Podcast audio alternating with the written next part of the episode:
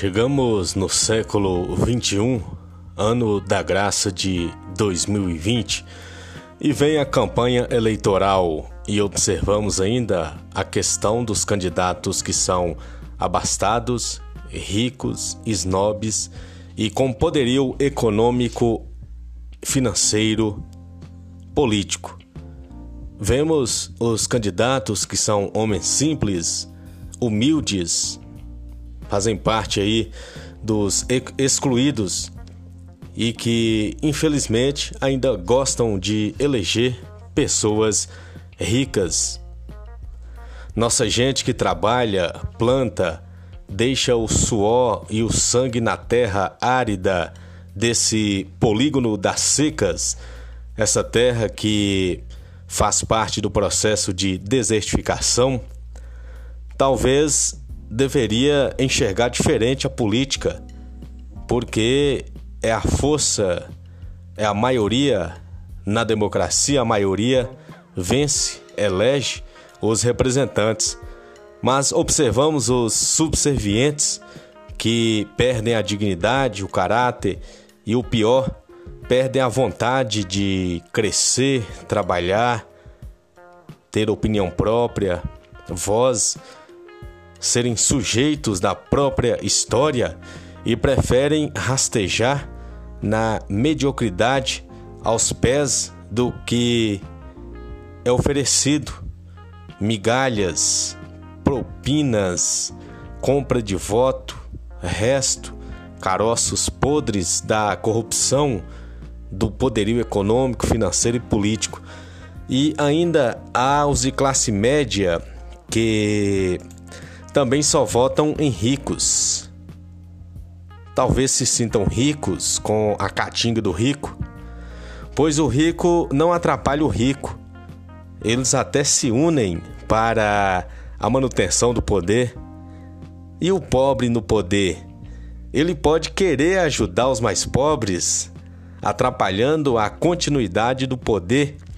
Esse poder que já vem na mão dos ricos, o continuismo político há décadas, séculos, sei lá, milênios, isso é ruim.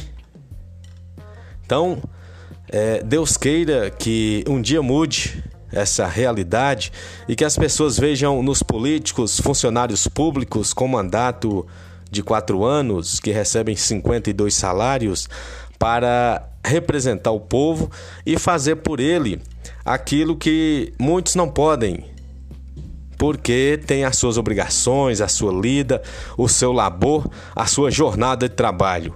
Aí a gente paga pessoas, servidores públicos, políticos, para fazer por nós. O vereador representa o povo, nós temos 11 em Coração de Jesus.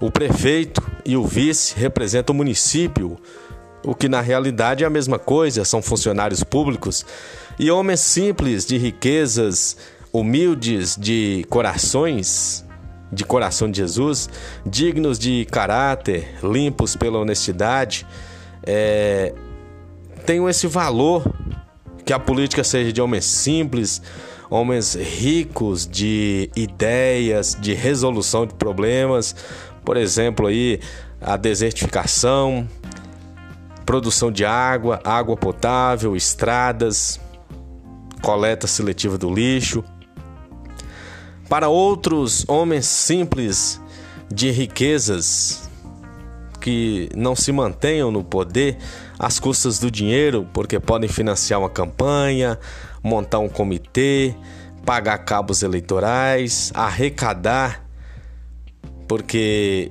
dinheiro atrai dinheiro. E nós que somos excluídos, os marginalizados, quando candidatamos, a gente não tem nem sequer a caatinga do rico.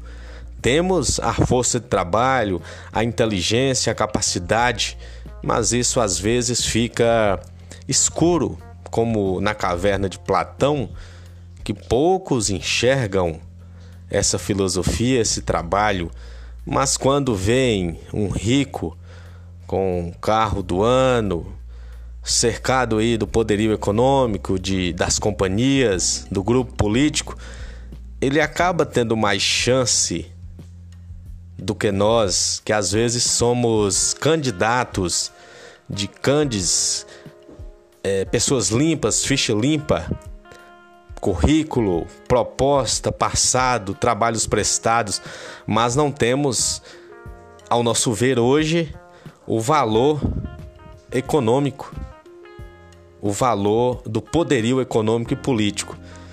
Por enquanto, deixemos que o povo continue sendo só povo, com seus heróis snobs, ricos, que os tratam com desprezo, que tanto gostam e veneram.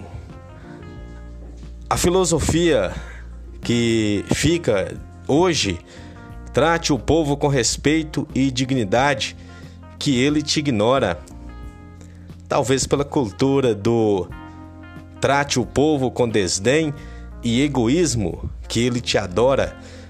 É o fanatismo político, a paixão política, o sofrimento, a migalha, o resto, a sobra, a mediocridade.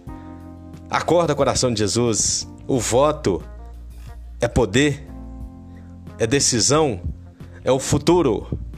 Aliança por coração de Jesus. Educação política e financeira.